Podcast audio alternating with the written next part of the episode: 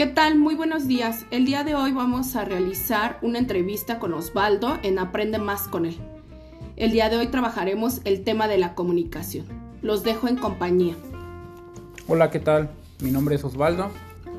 Sabemos que por todos y todas he sabido que la comunicación es el proceso de intercambiar información, es decir, un mensaje en el que el emisor transmite a el receptor a través de un canal y esperando acto seguido la persona receptora emita su propia respuesta en un contexto determinado.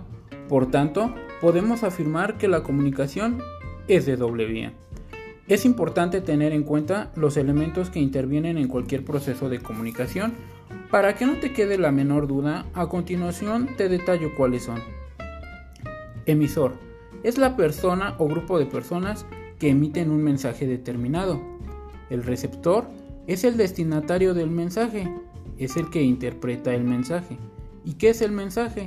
Es la información, el objeto de la comunicación, ya sea opinión, datos o pensamientos que se quieren transmitir.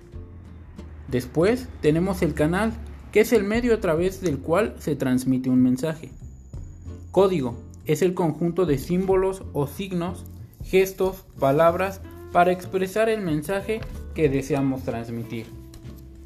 Contexto es la situación real que produce la comunicación. La retroalimentación es donde podemos comprobar si se ha comprendido y recibido el mensaje de manera correcta. Por tanto, es importante tener claro que existen muchos tipos de comunicación, pero hoy nos vamos a enfocar en comunicación verbal y no verbal. Respecto a la comunicación verbal, se caracteriza por las palabras que se utilizan en la interacción entre el emisor y el receptor, así como el tono de voz.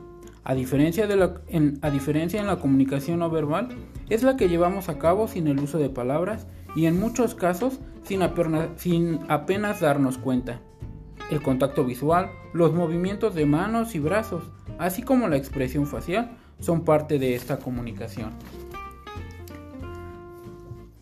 Por tanto, la comunicación se puede clasificar en individual, colectiva, intrapersonal y masiva.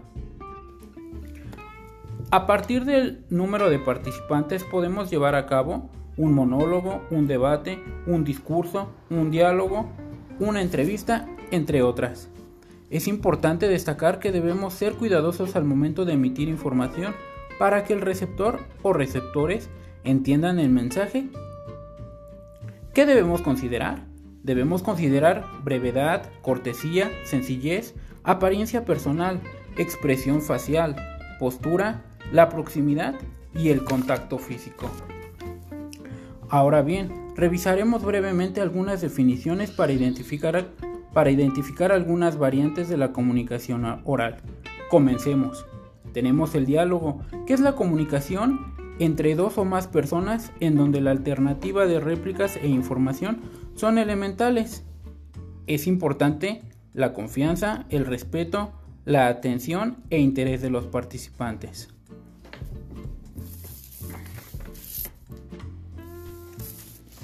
Después, seguido está la entrevista, que es la comunicación oral que permite recabar opinión sobre un tema de interés o para obtener información privada o personal.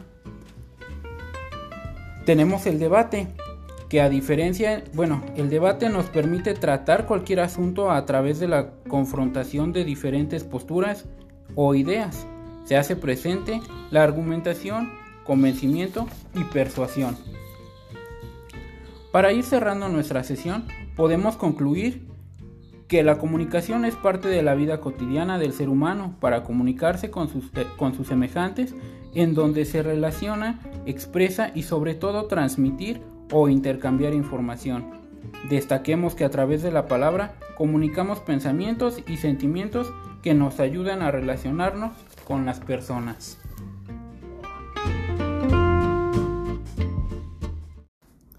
Muchísimas gracias Osvaldo por ampliarnos y hacernos considerar algunos detalles para la comunicación oral y la comunicación verbal. Ya saben, lo podemos encontrar en sus redes sociales en Facebook como Aprende Más Osvaldo, en Twitter arroba Aprende con Osvaldo y en Instagram Osvaldo con aprendizaje. Muchísimas gracias, nos vemos en nuestra próxima emisión. Saludos.